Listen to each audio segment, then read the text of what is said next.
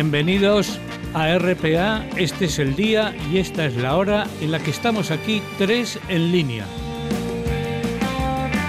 No es un juego, entretiene, es un programa de radio compartido, compartido por tres personas que son, según la alineación y de izquierda a derecha, Chus Pedro Suárez, Laura Castañón y Javier Asenjo. Y un cuarto en línea que siempre está en la cabina para mezclar el sonido y producir, que es Gabriel. Gabriel tiene apellido Fernández. Y nosotros tenemos, como digo, siempre un domicilio fijo a esta hora de viernes a sábado, más bien ya iniciado el sábado, es decir, desde las doce y media hasta la una y media. El lunes sí que madrugamos, de cinco y media a seis y media. Cuando usted ve en la calle, cuando vais viendo las calles limpias, que sepáis que hemos pasado nosotros la escoba y también un chorrín de agua. Limpiamos las calles, limpiamos las ondas para hablar de música y para tener invitados y compartir nuestras vivencias. Mayo es un mes proclive a las flores, a la sensibilidad exquisita y al amor, por supuesto.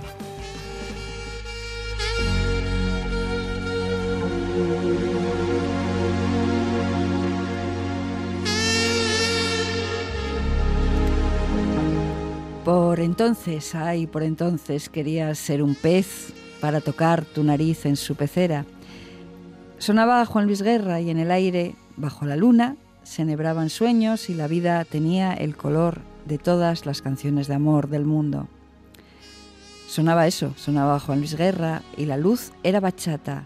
La primavera besaba tus párpados y la neblina de la tarde se deslizaba deshilachándose y aquella carretera a ninguna parte no llevaba a otro sitio que a la piel aprendida, al amor recién estrenado. Después del adiós las canciones dolían, cada nota y cada palabra era como si alguien apagara un cigarrillo ardiente en el corazón despedazado. Qué curioso, piensas ahora, qué curioso que haya vuelto la misma voz a certificar el reencuentro, la misma voz a cantarte que en la vida hay segundas oportunidades y que la tarde puede traer una lluvia de besos y que tu corazón vuelve a estar enamorado.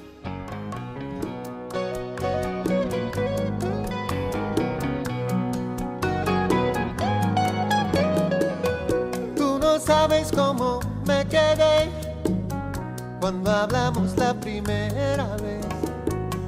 Me contaste lo que te pasó y la desilusión, que no lo querías perder. Y te dije, dale un tiempo más, que es oscuro si va a amanecer.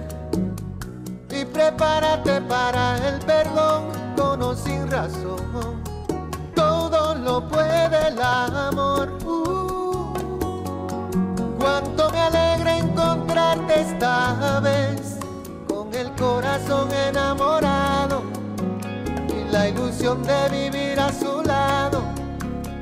Y una lluvia de besos, niña mojándote.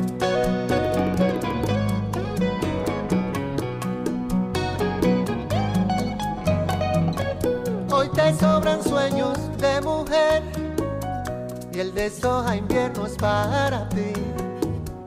Llega otro momento de aceptar y de repetir. Todo lo puede el amor. Uh. Corazón enamorado. Esto es lo último de lo último de Juan Luis Guerra y 440. Yo no recuerdo pero estoy seguro que Laura sabe de dónde salió el 440. No lo sé. Mira cómo me pillas ahora así a lo tonto que podía quedar yo de maravilla y no lo sé. Tú que descubriste en Cuba a Juan Luis Guerra, Chus Pedro, ¿sabes de dónde viene eso del 440? 440 será... Es una hora. ¿Qué, qué dijiste? Eh? Yo me imagino que es una hora, 440. Sí, pero también puede ser una calle. Bueno, una calle, 440. Bueno. Sí, bueno, oye, hay cosas más raras. Pero hombre, lo suyo sería que fuera la duración de una canción por ejemplo, o no lo sé. Bueno, está Laura por ahí investigando. Si no lo averiguamos hoy, de aquí al final del programa, pues seguro que para la semana que viene hacemos un especial. eh, con bueno, igual esto. puede ser que la canción dura 4.40. Que a lo mejor. Pues igual, mira, la 440 es el nombre que se le da coloquialmente al sonido que produce la vibración a 440 hercios a 20 grados centígrados y sirve como estándar de referencia para afinar la altura musical. No sé si será eso, pero igual. Y para Puede enviamos a. Chus Pedro Concelio Álvarez Blanco, porque vamos, allí lo tuvimos recibiendo clases, instrucciones que iba para. es, es para la nota, cantar. es la nota La o La. A que, que se encuentran cinco teclas blancas Ah. a la derecha del Do central, Sí. no sé qué. Puede ser que sea, puede ser que Puede ser ahí. eso, no sé. Fíjate todo lo que acabamos de aprender ahora. Pues de música además vamos a hablar hoy bastante, incluso del bel canto, porque tenemos una invitada especial hoy en Tres en línea. Eso lo vamos a contar después de recordar qué sucedía aquí hace 40 años. Titulares en la prensa del día 11 de mayo de 1979, hace ya 40 años. A lo mejor ni habías nacido, mira por dónde te vas a enterar de algunas hazañas que sucedían entonces, como también me sucedió a mí, me sorprendía lo que leía pues de Julio César, que fue uno de los personajes históricos que más ocupó mi atención durante años y no era de, de mi tiempo ni mucho menos, ya no digamos de los faraones.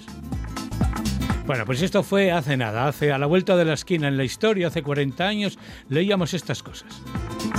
Las Peñas Azules acudirán mañana al Pleno del Ayuntamiento de Oviedo para pedir la sede del Mundial 82 frente a la presencia de los vecinos de Buenavista. Por cierto, las Peñas Azules habían nombrado presidente de forma provisional a Serafín Abilio Martínez, que era un constructor muy conocido entonces y posteriormente mucho más, porque fue el presidente de los constructores y de la FADE y de todo lo que se movía, vamos, de la UCD también. Bueno, pues así estaba. Había un pulso ahí entre unos que estaban a favor, otros en contra, de Buenavista, de ampliar el Carlos Tartiere, todo para el Mundial del 82, que ya hablaremos de él, porque trajo cola.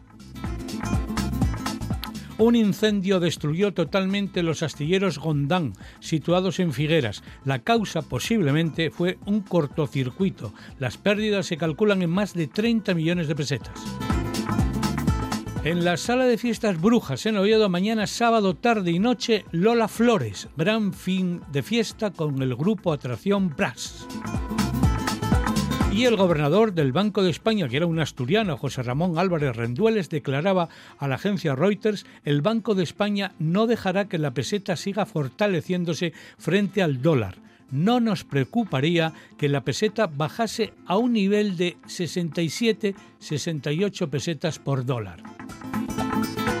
Hombre, en esto con lo del euro un poco hemos ganado para ciertas cosas, porque claro, algunas. para la exportación, para la exportación una peseta que estuviera devaluada era competidora en los mercados frente a las mercancías que se vendieran en dólares, así que ahí sí tenía su interés la moneda cuando la podías devaluar, cuando tú podías manejar la unidad monetaria. Ahora eso ya con el euro está ya más complicado. A todo esto, ¿estáis a gusto con el euro o tenéis añoranza por la peseta?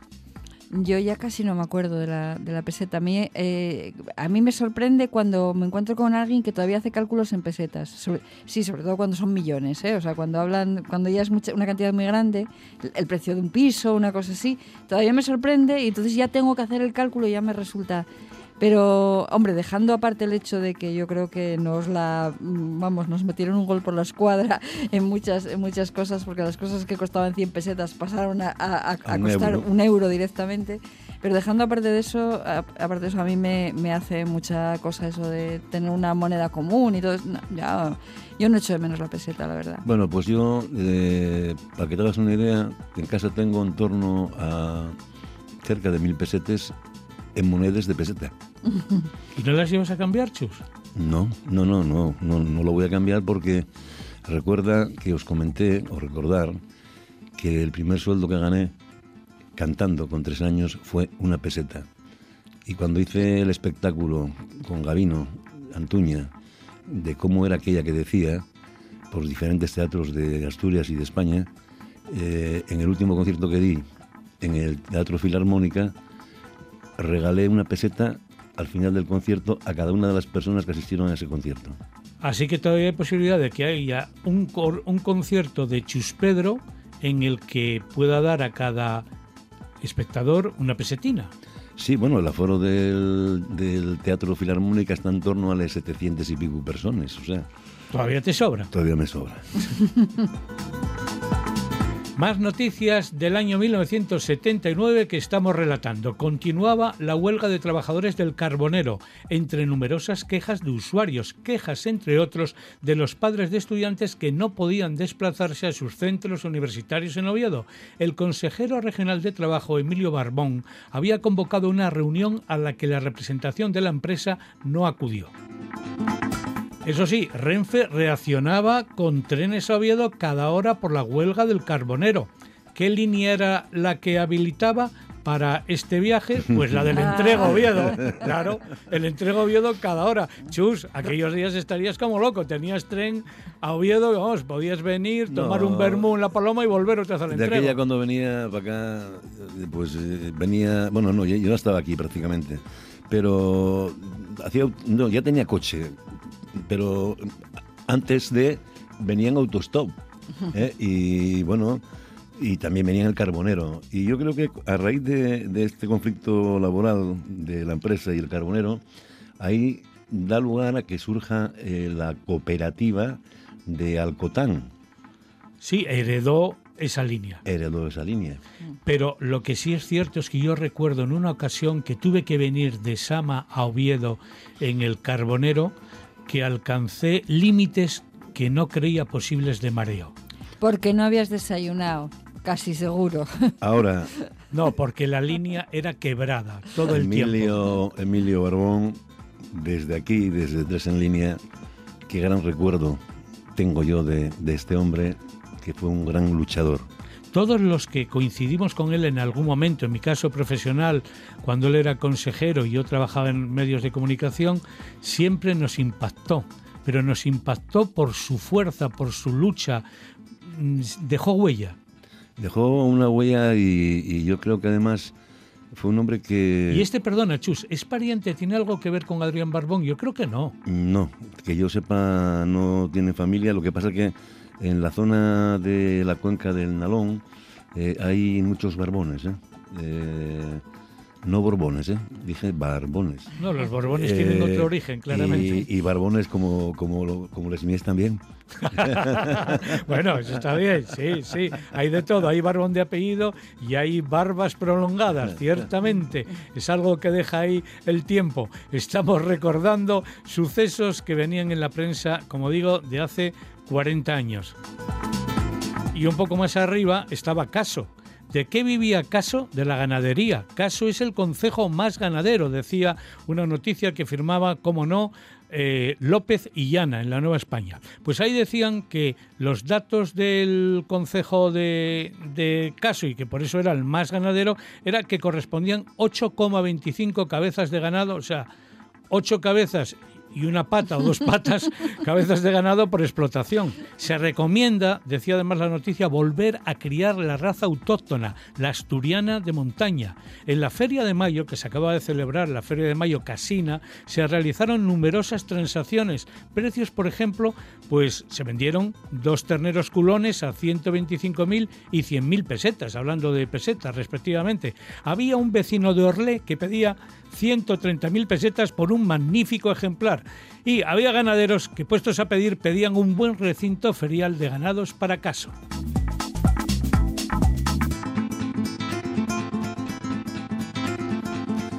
Yo no sé, quiero recordar que eh, se llamaba la, la raza autóctona de la asturiana de montaña, a la que posteriormente creo que se le llamó o que se llama la asturiana de los valles y que por otra parte eh, creo que lo escuché o lo leí o lo vi en alguna cadena de televisión que existen en torno a siete mil y pico eh, eh, animales de estos. ¿Cabezas de ganado? Cabezas de ganado, sí, sí, sí. sí, Censadas y con derecho a voto. no, sé dónde votar. si en la cuadra. en los establos. Si en la, si en la cuadra o en la tena, ¿no? Pues No. teni- tenían, su, tenían que tener derecho a voto porque a veces las maltratan. Las, las vacas casinas tenían mucho, los vaques casines tenían mucho, mucha fama. Medicamento. Sí. Mucho, mucho, sí, sí, sí, los sí, sí. los casines, sí. Les casines. Bueno, pues yo, a mí, desde luego, lo que me gusta y es la siata, esa siata que está por ahí por las montañas asturiana, que la pobre infeliz no sabe que la están alimentando para el día final. Ay, por favor, qué tristeza. Ay, ay, Estamos ay, en el mes de las flores. Y eso te lo digo yo, que, que me gustan las chuletas. No los, las. Las, las. Mañana primera jornada del Trofeo Internacional del Hockey Oliveras de la Riva, que se celebrará en el Palacio de los Deportes de Oviedo. Participación de las selecciones nacionales de España, Portugal, Alemania e Italia. En la selección española estaban los obetenses Ismael y Gallo, junto a los catalanes como Vilapuig, Giral o Torner. El hockey sobre patines venía siempre a salvar al Oviedo, a Oviedo Deportivo, cuando el Oviedo pues no estaba en su mejor momento. En esa época, ¿el Oviedo dónde estaba? Pues en segunda B, pero estaba en división de honor, pues el Cibeles, que llegó a ser un equipo que ganó una Copa del Rey, no lo olvidemos. Y por allí estaba también el primer asturiano, yo creo que él fue el primer no catalán en ser internacional con la selección española, que era Juan Alberto, el mítico Juan Alberto. El traumatólogo Juan, Al- bueno, ya retirado de su actividad profesional como médico, que ahora da por jugar a los lanzones desde las alturas, porque da por jugar al golf, que me operó a mí además en el año 91 del onecranón en un accidente que tuve de tráfico bastante importante y al que y tengo un cariño tremendo a él y a un primo de él con el que compartí alguna noche de verano, alguna tertulia, con la guitarra en la mano, que era Francis. Le encantaba cantar a Francis, Y además también fue eh, jugador de hockey. magnífico jugador Eh, de hockey. Y El- hay otra cuestión, disculpa un momento, Laura, que no solamente estaba el Cibeles, que Cibeles era un poco como el icono dentro del mundo del hockey sobre patines. Estaba el Mieres, claro. Estaba el Kiber. Kiber de Kiber. Mieres y el Areces de Grau. Yo creo que, que gran parte del, del- de, esa, de ese florecimiento del, del, eh, del hockey debió tener que ver con, con los colegios de los marianistas y el Pilar, en concreto en Pola de Elena, sé que, sé que se empezó a jugar a hockey y salieron grandes jugadores que, que luego serían Entre ellos. Ortega, más lejos, Paredes. Paredes, Mm. Juanchi, no sé si salió de, de allí, Josito, Josito, que es un ejecutivo de una compañía de telefonía, ahora me lo encuentro con cierta frecuencia, Josito Juan muy bien, había unos partidos, el Kiber contra el Cibeles, luego lo que es la vida, el entrenador del Cibeles terminó siendo Caramés, luego fue entrenador del Liceo, posteriormente de la selección española, murió prematuramente y yo coincidí con él trabajando en Galicia y aquellas veladas eran inolvidables e inacabables. A veces, incluso cuando nevaba, estábamos por allí celebrando el vivir asturianos en, en Coruña. Además era muy amigo, luego hizo gran amistad, además de ser su jefe, con Lendoiro, el que fue presidente del Liceo y también del hockey, eh, digamos, y también del Deportivo, de la. Coruña. De La Coruña. de los dos clubes más significativos que dio Coruña. Yo de este torneo Oliveras de la Riva digo brevemente una de mis meteduras de pata más célebres. Palacio de los Deportes lleno, me pide Severino que haga el favor de hacer de locutor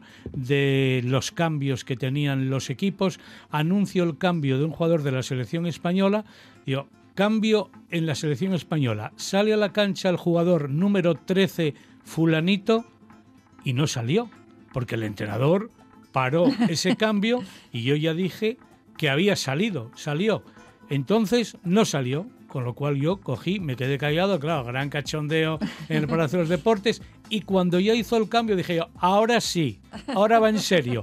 Antes fue en un entrenamiento, era para entrenarme. Cambio tal, sí, sí, lo hice tal cual, os lo estoy contando porque dije, bueno, ya que hubo cachondeo, me uno al cachondeo yo. Pues esas eran algunas de las noticias y teníamos otra muy curiosa, fíjate lo que es la vida, esta de Estados Unidos, de las que te gustan a ti, Laura, ¿qué pasaba allí?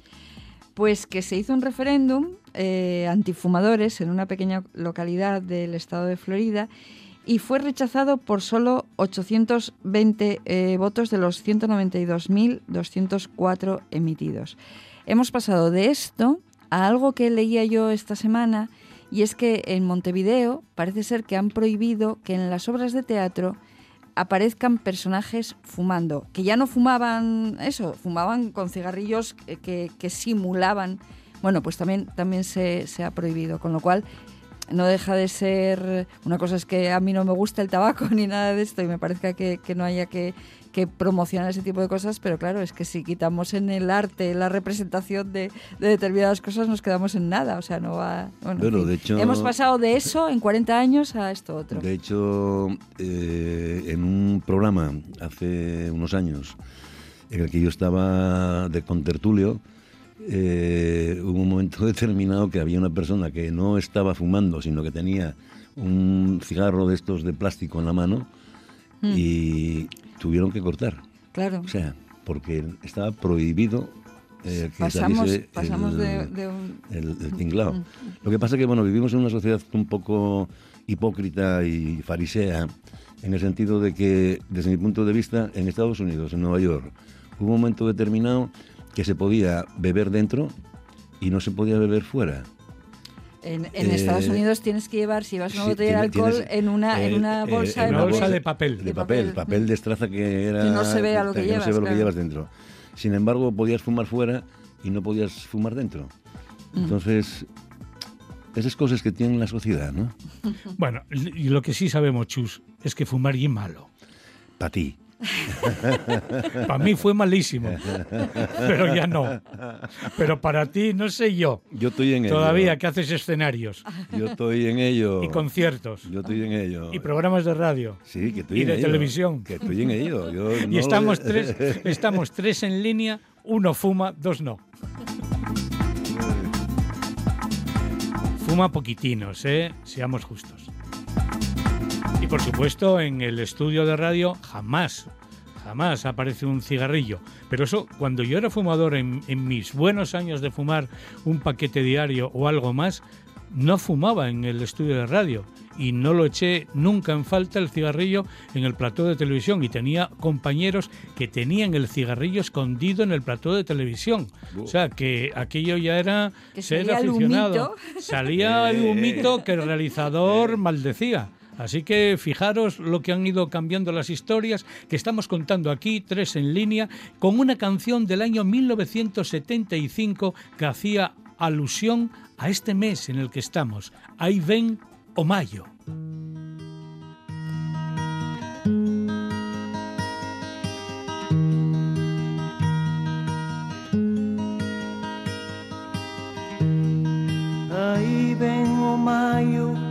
de flores coberto.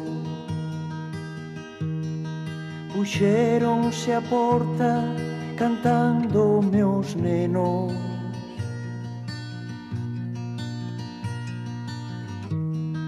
Os puchos furados pra min estendendo Pedironme crocas dos meus castiñeiros.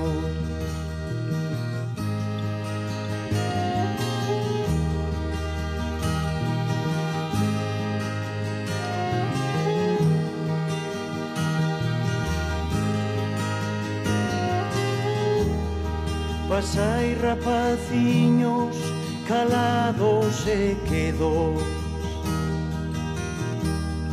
Que o que polo de hoxe que darvos non teño.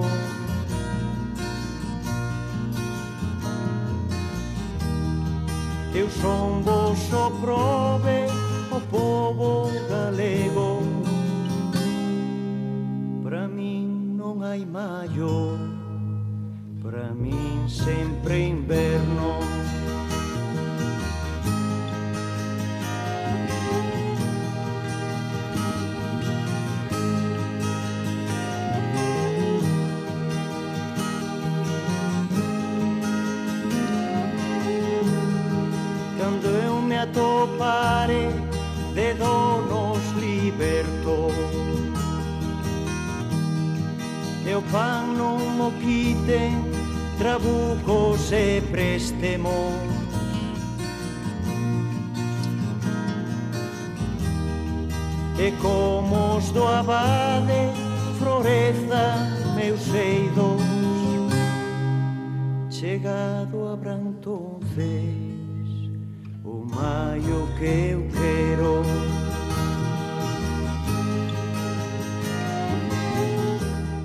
Este es el disco más vendido cantado en gallego hasta el día de hoy en la historia. Lleva vendidos más de 600.000 discos, de 600.000 unidades vendió Luis Emilio Batallán con este Aiven o Mayo. Luis Emilio Batallán, médico, que fue luego a ejercer o a estudiar a, Madrid. Allí conoció, entre otros, a Joaquín Sabina y también a un músico que fue el que arropó musicalmente este disco, el que le dio este sentido, esta musicalidad que tiene. ¿Quién es Carlos Cárcamo?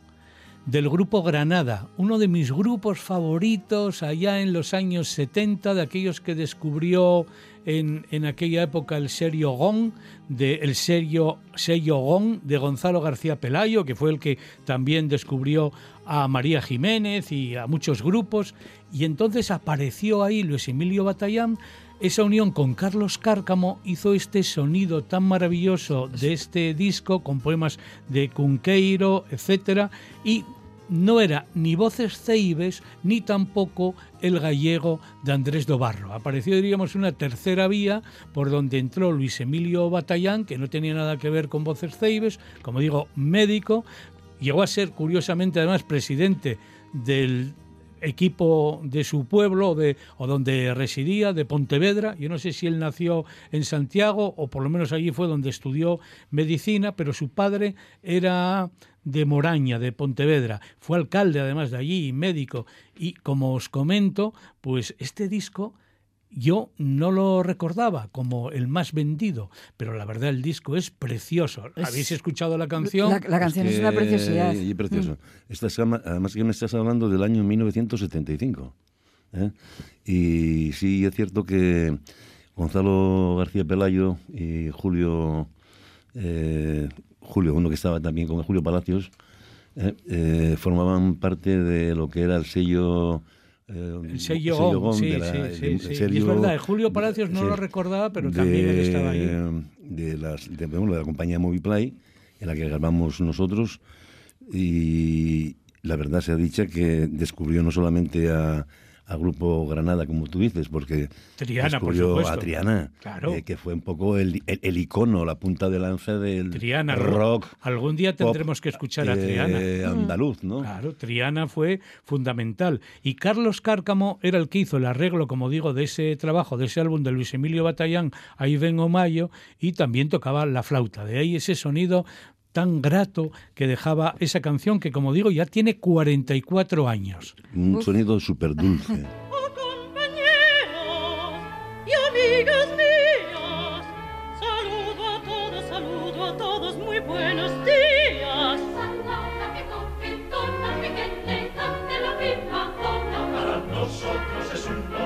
Cuando llega mayo suele haber zarzuela en el Teatro Campo Amor, es decir, vuelve la zarzuela al Campo Amor y vuelve además en esta ocasión, aparte de otros títulos, con el dúo de la Africana.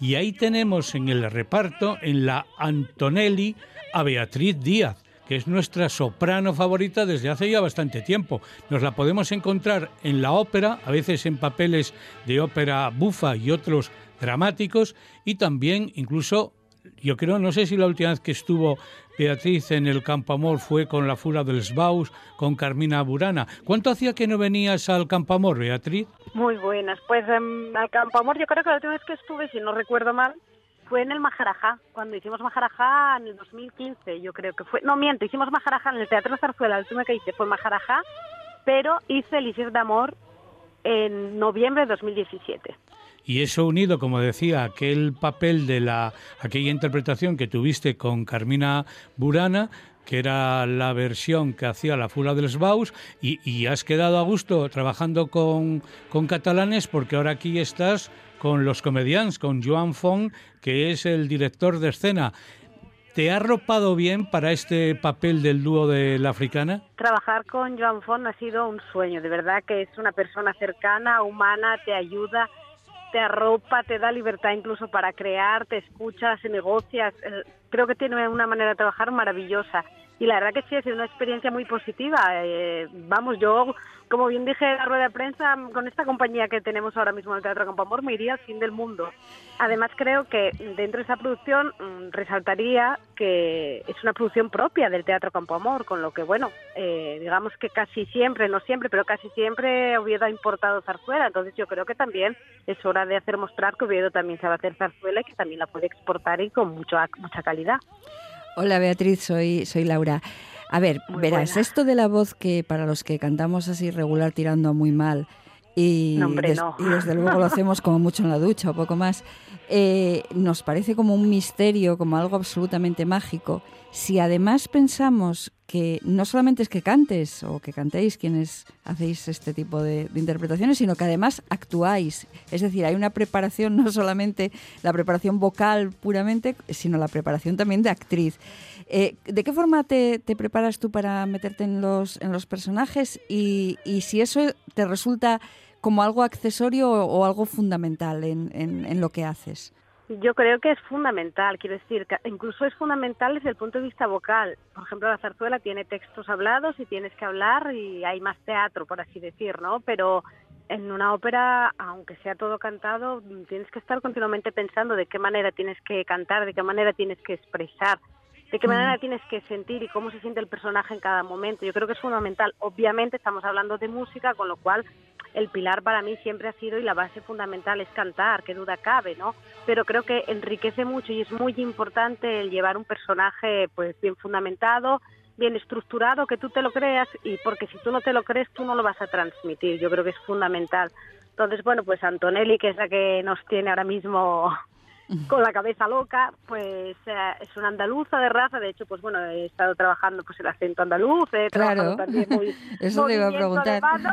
claro. Porque claro, decía yo, digo, yo soy del sur de Asturias, pero ahora tengo que ser del sur de España. Entonces, bueno, estamos trabajando también en ello y a mí, a mí me parece estupendo porque me abre un universo de conocer diferentes culturas, de conocer diferentes cosas y a mí personalmente ese trabajo actoral me parece maravilloso, lo hago con, con, muchas ganas y, y, le pongo bastante empeño porque me parece que es importante también, no, no lo encuentro secundario para nada. Beatriz, eh, soy Chus Pedro. Muy buenas, ¿qué tal estamos? Bien, cielo, bien. Yo que soy un admirador tuyo, tienes aquí un fan de verdad. A Beatriz Díaz la conocí de pequeña cantando en Bo, canción asturiana. ¿eh? Vi vídeos interpretando canción asturiana. Cuando eres pequeña, eh, ¿qué soñabas? ¿Ser Chucha de Nembra o María Calas? Pues cuando era pequeña yo me decantaba más por Chucha de Nembra sin ningún género de dudas, porque era el universo que yo conocía. En realidad, claro, si me preguntas por aquella época, de hecho hay una entrevista grabada con Janot, que yo creo que tendría siete u ocho años, no creo que tuviera más, y él me preguntaba, ¿y de mayor vas a seguir siendo cantante de tonada o vas a hacer otra cosa? Y decía, no, voy a ser cantante de tonada. O sea que, claro, yo en aquel momento el universo que conocía era aquel, el de la ópera por supuesto que lo desconocía, pero vamos, totalmente, con lo cual yo creo que cada uno ve como natural lo que conoce en su casa. Yo en mi casa, como tenía mi padre que cantaba, pues aquello era lo natural.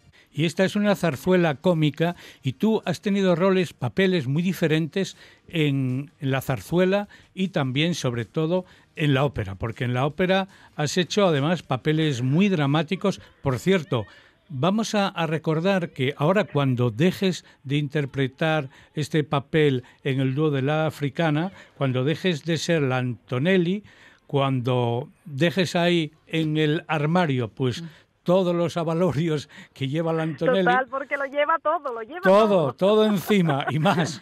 Pues cuando, cuando dejes todo eso, tendrás que coger un avión y viajar a Alemania para este otro rol que es uno de los que bordas y que no tienen nada que ver. Es decir, que en cuestión de 15 días vas a cambiar de la intérprete del dúo de la africana a este otro papel.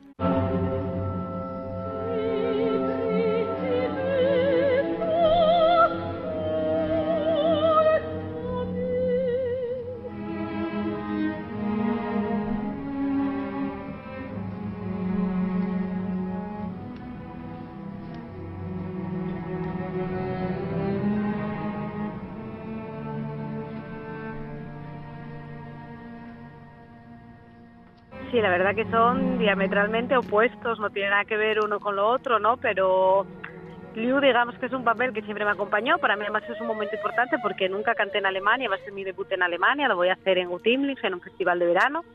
Y que además estaré allí hasta el 10 de agosto, con lo cual me voy a tirar una temporadita allí.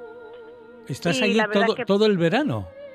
Mm, En realidad, eh, debutamos el 22 de junio, empiezan las funciones, pero luego tenemos una función a la semana cada sábado hasta el 10 de agosto. O sea, no es que sea como aquí, que por ejemplo hacemos dos funciones y se acabó, sino que ellos lo alargan hasta el 10 de agosto haciendo una función semanal. Y Con eso, lo cual estaré yendo y viniendo haciendo encaje de bolillos. Claro, eso te iba a decir porque tú tienes aquí un refugio que te has construido, que probablemente hay pocos cantantes de ópera que tengan la oportunidad de interpretar en el Campo Amor y luego ir a dormir a casa. Es decir, que, Sí. que tú estos días estás durmiendo en tu refugio con tu marido, con tu hija, que vamos, eso te envidiarán los que están en el reparto de la zarzuela. Hombre, no sé, para mí estar en casa siempre es un lujo y además en el Teatro Campo Amor yo creo que es uno de los sitios donde más he cantado, donde más cariño me ha regalado sin ninguna duda, porque además, bueno, yo me siento muy querida en mi tierra, la verdad, no no sé si hay el dicho este que nadie es profeta en su tierra, yo me siento querida, por lo menos apreciada por el público, que a fin de cuentas son el motor y la gasolina de nuestro trabajo, sin más. Con lo cual yo estoy muy contenta de estar aquí. Sí que tengo millones de cosas que hacer porque claro, cuando estás fuera trabajando, pues estás preocupada y centrada en tu trabajo y no tienes pues la familia, el peque, eh, los amigos y quieres hacerlo todo y luego te vas, pero la verdad que cantar en casa es estupendo. Lo cierto es que tú has recorrido ya escenarios de Tokio, de Buenos Aires, de Roma, ahora en Alemania, aquí en el Campo Amor. Si te pierdes, ¿en qué escenario del mundo te podríamos encontrar? ¿En qué escenario del mundo? Pues si me pierdo, yo creo que me es que no te diría, o sea, si tendría que si tuviera que elegir un teatro, no lo sé, quizá el color el Colón de Buenos Aires fue uno de los que me pareció más mágico, más estupendo. Pero por ejemplo, cuando canté con Ricardo Muti en el Felsen Rexule en Salzburgo, también que es el, que está donde se grabó Sonrisas y Lágrimas, está dentro de una montaña, me pareció muy muy poético, muy bonito, con lo cual uno de los más bonitos sin duda, más emblemáticos. Pero no lo sé, yo quizás si me pierdo me perderé con mi gente en algún sitio donde esté mi gente. El sitio yo creo que al final es lo de menos. Donde estén los míos es donde estoy bien, con lo cual me daría igual el sitio. Oye, Beatriz, ¿alguna vez eh, tuviste la oportunidad de cantar en los jameos del, del agua en Lanzarote? No, pues mira, no, de hecho Lanzarote es una de las islas que tengo pendiente conocer porque no conozco, estuve en Canarias varias veces, pero Lanzarote no conozco, además tengo buenos amigos de Lanzarote, con lo cual tengo ganas. De Te, este no, año te lo digo, proyecto- ¿sabes por qué? Porque eh, yo lo conozco y, y tiene una acústica eh, natural alucinante. ¿eh? Y para una mujer de tus características, que domines la técnica musical como nadie, cantar ahí sería un auténtico placer, por no utilizar términos más... Más, Más intensos. Ojo que las Islas Canarias es una zona de grandes cantantes, pero hay muchísimos cantantes muy buenos que son canarios, ¿eh? No sé qué tienen las Islas Canarias, pero tienen plantel ahí estupendo y maravilloso. Ujú. O sea que, vamos, yo feliz, las Cuevas de Nerja también me parece un sitio muy mágico Bueno, para cantar y nunca mágico. tuve la oportunidad de cantar. Oh. claro. Yo, yo me apunto, las cuevas de Nerja efectivamente es. A mágico. mí me parece fantástico. Las cuevas de Nerja son maravillosas. Yo estuve allí de visitante, no nunca canté allí, pero me parece un sitio también muy bonito. Hay sitios muy, quizá a veces asociamos lo que nosotros cantamos al lugar, a teatros, ¿no? Como tal. Pero yo creo que también hay que luchar por sacarlo fuera y por mostrarlo también en otros escenarios que también son muy válidos. Pero desde luego el hecho, teatro, bueno- el Teatro Colón de Buenos Aires que decías, has tenido la suerte de cantar ahí, el Trítico de Puccini, recuerdo ya hace unos años, desde luego también es otro lugar impresionante, de esos que, que marcan, o sea que son escenarios, pero los naturales que te empezó a apuntar Chus Pedro son una buena alternativa. Y desde luego, como tú decías, en todo caso, para compartir, como estás haciendo estos días aquí en Asturias, con este dúo de la africana, que este sábado es ya la segunda representación. Y luego sí te deseamos éxito en Alemania, que tengas un buen verano con ese papel extremadamente difícil, pero que tú bordas del Liu de Turandot. Pues muchas gracias. Yo, vamos, feliz una vez más, que os espero en el teatro y, Y que vamos, va- y que que- encantada y que- de hablar con vosotros. ¿Y que te vamos a ir a ver? Mucho, mucho éxito, bueno. Beatriz. Ya lo digo, con los brazos abiertos, ahí estoy, allí me tenéis con todo puesto. No sé, no sé si me veréis a mí o, o a mi hermana andaluza. pero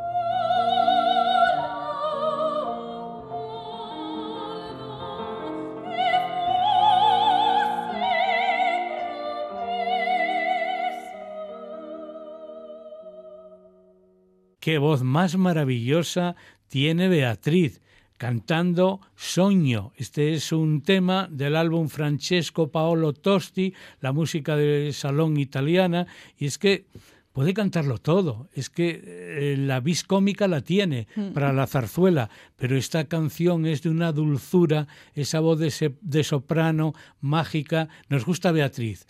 Es buena y de las nuestras. Estamos en RPA todas las semanas a esta misma hora. Chus Pedro, Laura y Gabriel en la producción técnica. Les habla, os habla, Javier Asenjo. por supuesto. Yo ya estaba en ello. Que os acordabais cómo me llamaba, ¿no? Que estoy aquí presente. Oye, qué sorpresa. Fíjate, ha quedado aquí un ambientillo de zarzuela que Laura se lo ha tomado a pecho. Fue oír que Beatriz tenía ahí muchos complementos para salir al escenario y ya la ves ahí ella, con flores y nardos apoyados en la cadera. Con los nardos apoyados en la cadera, vengo yo. Más zarzulera no puedes Sí, venir. bueno, lo que pasa es que no traigo nardos, fíjate. Mm, Yo como, como eh, Chus lleva un tiempo diciendo que mayo, el mes de las flores, y el mes de las flores, y el mes de las flores, y como además él sabe que es su cumpleaños, y digo, pues vamos a hablar de flores y de eso, pero claro, me puse a buscar canciones de flores y madre las que hay, que es que hay muchísimas, muchísimas. y entonces digo, bueno, hay que restringir, entonces digo, bueno, flores, pues rosas. Y como además hoy me vais a permitir, porque hoy ya, hoy que es, que es ya 11, hoy, hoy cumpleaños mi madre, entonces eh, voy a... Hombre, mamá. Las flores, la- las flores, las rosas son, se las dedico sonoramente para ella y vengo con un montón de canciones que, que hablan de, de rosas y que, que hay muchas también, ¿eh? Y algunas, como esta primera, yo creo que le gusta mucho a Javier Asenjo. Manda rosas a Sandra, se va de la ciudad. Manda rosas a. Lo decía en broma, era broma. Yo sé que esta canción le tocó presentarla muchas veces porque fue número uno, pero yo creo que la tiene Uf. medio atravesada. Es que esta canción fue número uno de los 40 principales. Yo al principio decía, aquí hay truco. Como conocía a Castañón, que era el representante de discos Nada que ver en conmigo. Asturias. No, no, creo que no. No, no, no. Castañón era muy activo, muy activo. Tenía un sello discográfico pequeño pero matón, porque cada vez que tenían una canción la apoyaba hasta las últimas consecuencias. Y este fue el caso de este, de este tema, de Manda Rosas a Sandra, que ¿cómo se llamaba el cantante? Jimmy Frey se llamaba. ¿De dónde venía este personaje? Yo creo que era del Benelux. Mm, No lo sé. Pues a mí no me suena bien. que era de alguno de esos países de Bélgica, de Bélgica Holanda, ya no meto a Luxemburgo, de Bélgica o de Holanda. Yo quedé sorprendido y bueno, es que me, sal- me, me salían granos cada vez que presentaba la canción, porque estuvo más de una semana de número uno de 40 principales, también de superventas, más canciones mejores. Eh, Más de rosas, esta es de los años 80 y, y- y son rosas contadas, porque son cuatro.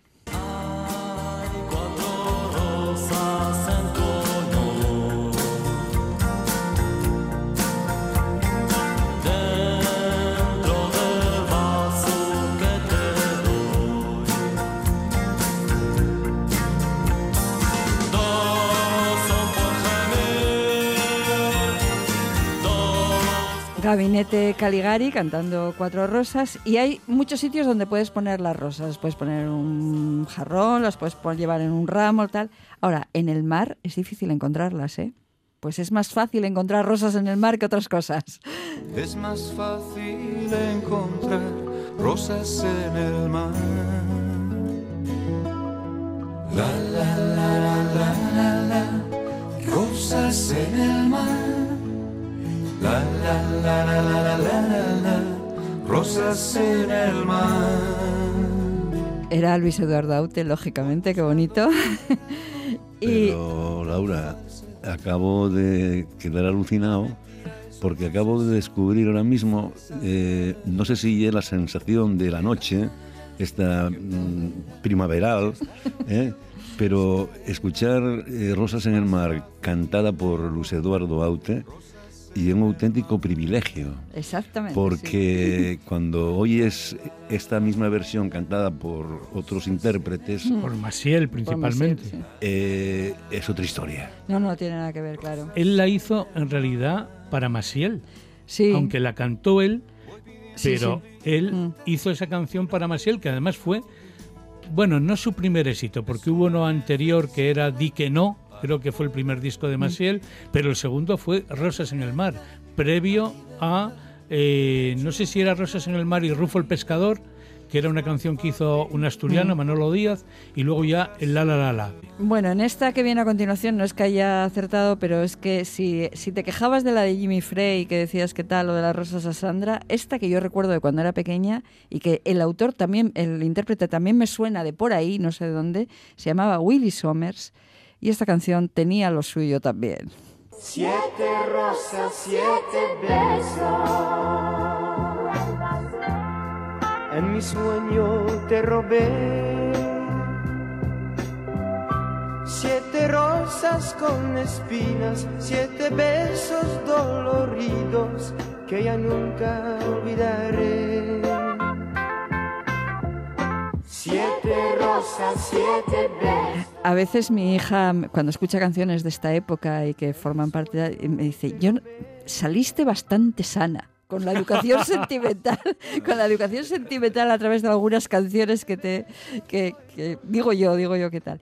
Bien, esta, corremos un tupido velo con esta Yo canción, yo no creo. lo sé, yo... No te acuerdas de ella, sí. Eh, a ver, que venga mi abogado. Yo solo declararía delante de mi abogado si presenté o no esta canción. Tengo dudas. Bueno, pues esta fue una de rosas y de besos y ya puestos a meternos en, en eso, pues nos metemos en jardines, ¿no? Pues jardín de rosas. Dime tu nombre y te haré reina en un jardín de rosas. Tus ojos miran hacia el lugar donde se oculta el día. Dime tu nombre y te haré reina en un jardín de rosas. Canción ochentera. eh, estábamos recordando canción ochentera, pero no es ochentera. O sea, la ochentera es la versión de Duncan, Duncan Du, pero esta canción viene de muy atrás. Viene de muy atrás y en Radio Asturias la presentaba encantado de la vida Carlos Vigón, que era un fanático del country. Y la primera versión que vino aquí, que luego no fue exactamente la primera, tengo que explicar el encadenado. La de mayor éxito, desde luego, a nivel internacional fue Lynn Anderson, cantante de country, que además su marido le dijo, no grabes esta canción, que estaba él también en el mundo de la producción musical, no la grabes Poco ojo. que es de hombres, que es de hombres, no para una mujer. La grabó y fue número uno mundial. Pero es que además ella no fue la primera en Estados Unidos. Anterior a ella la habían grabado un trío de negritas, las Three Degrees, que fueron muy conocidas por temas soul, funky, que aquí nunca escuchamos esa versión que hicieron ellas también de Rose Garden. Y en España, antes de Duncan Du, hubo una señora en Cataluña llamada Betina, que salía mucho en la televisión en blanco y negro y que la presentaba habitualmente Federico Gallo, que incluso estuvo en la preselección para ir a Eurovisión, que Betina eh, grabó esta canción la primera en España, es decir, en los 70, antes de Duncan Du. Entonces vamos a oír toda la secuencia. Vamos a escuchar a las Three Degrees, a Lynn Anderson y a nuestra Betina.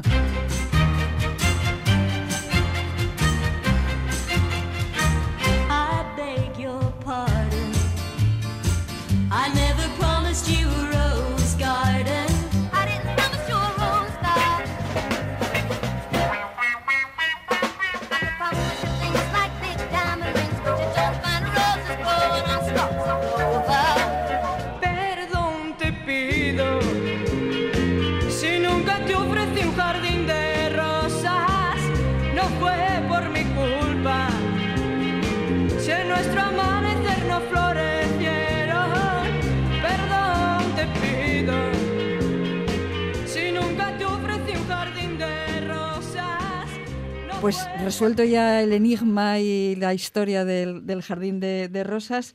Mira, vamos con otra, con otra canción que a mí me gustaba mucho. No me digas por qué, a mí me gustaba mucho Massimo Ranieri. No sé por qué, yo era muy pequeña. Y esta canción me gustaba mucho.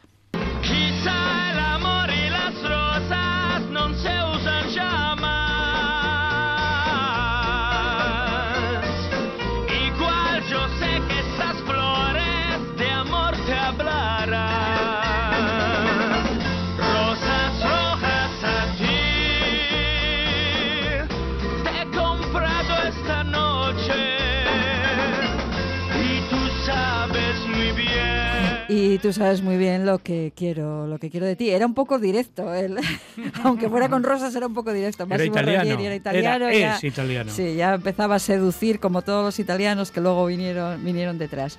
Pero bueno, también seduce a alguien que, que- que estamos acostumbrados a escucharlo, eh, bueno, pues con un tipo de música que no dirías que de vez en cuando se descuelga con baladas como esta.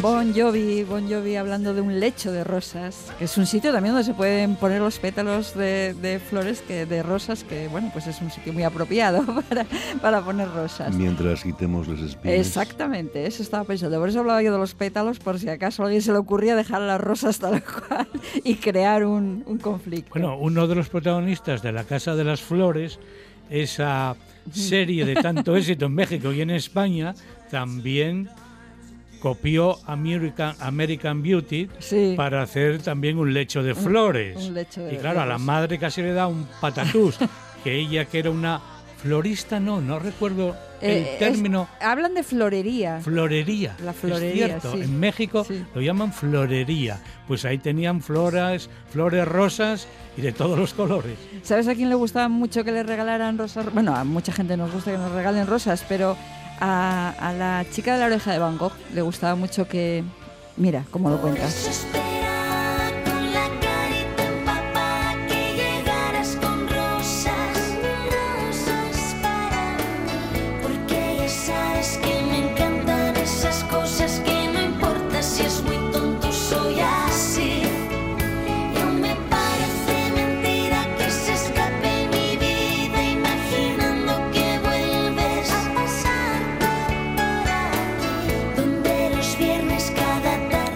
Pasarte por aquí con rosas rojas, rosas rojas para, para Maya.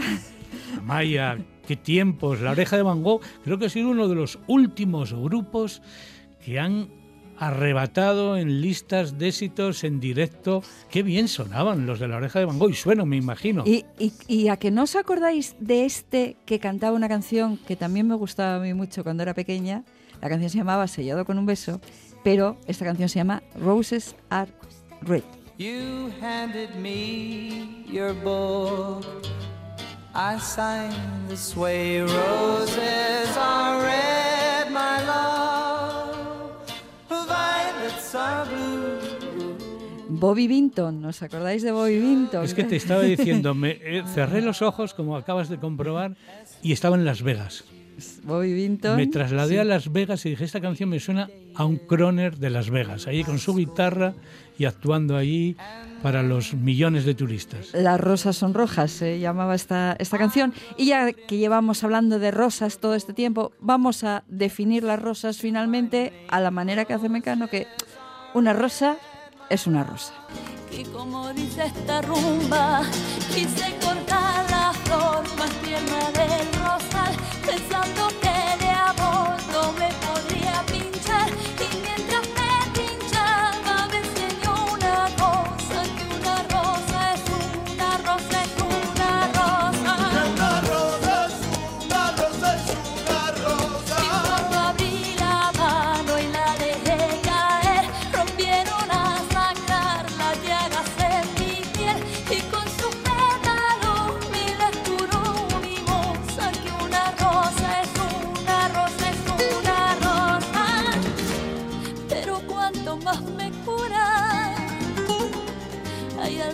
Ay, que decía yo que terminamos con ella. No terminamos con ella. No podemos terminar con ella teniendo en casa, teniendo en casa a alguien que nos habla de Y rosas. además una rosa temprana, no una rosa cualquiera. Quanto més fondo tal pozo, más aclaria salí el agua. Cuanto más fondo tal pozo, más aclaria salí el agua.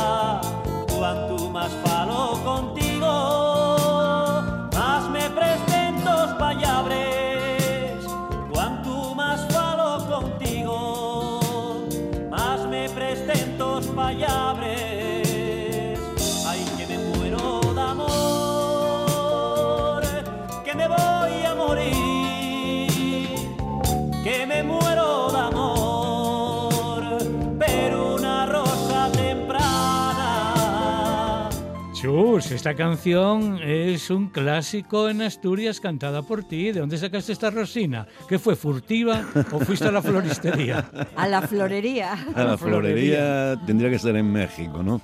En DC o en algún sitio de esos.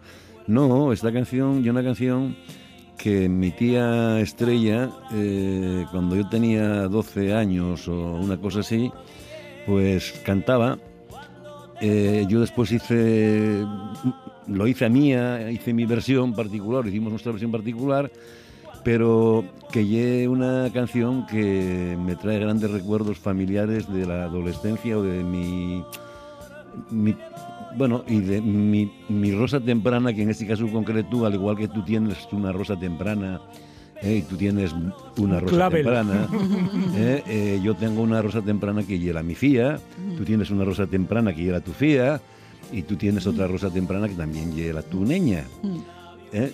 Y yo no sé si Gaby, no, Gaby parece ser que no, No, tiene una Gaby rosa todavía temprana. no. Tiene una sobrina, Bueno, pues que, que por algo se empieza. Yo empecé por sobrinas primero, ¿eh? Sí, hombre, pues una rosa temprana, qué cosa más guapa, ¿no? Y en el bolsillo llevaba la carta del so querido. Y en el bolsillo llevaba la carta del so querido. Ay, que me muero de amor, que me voy a morir. Bueno, ya ves, cualquier hora es buena para escuchar in live, en directo a Chus Pedro, despidiendo el programa de hoy, este tiempo dedicado al mayo florido y hermoso y más todavía con las rosas que trajo ese ramo que nos dejó aquí Laura y que se remató con esta rosa que faltaba al ramín. Sí. Con esto, claro, esto en el Fontán no tiene precio. Esto es un lujo. Bueno, esto en, en un puesto del Fontán, que vayas ahí. En un Oye, puestín. tengo en el puestín el ramo de rosas y ten la grabación de Chus Pedro cantando en tres en línea Rosa Temprana. Esto no tiene precio. Es que nosotros hacemos programas que deberíamos de, de hacer, de hacer pagar por escuchar. Fíjate, fíjate tú qué cosa. Así a lo bobo, para financiarnos. Este es un espectáculo gratuito que ofrecemos aquí una vez a la semana en RPA 3 en línea los viernes, sábado, mejor decimos, antes de que te acuestes, todavía estás a tiempo en el puente del viernes al sábado, es decir, a las doce y media de la noche durante una hora, y cuando madrugas el lunes que vas a trabajar o a viajar para acompañarte en esas primeras horas del día, de cinco y media a seis y media, siempre a la carta en RPA. Aquí estamos, Chus Pedro Suárez. Laura Castañón. Y Javier Asenjo. Más el cuarto en línea, que siempre es Gabriel Fernández. Volvemos en una semana. Pero una rosa temprana.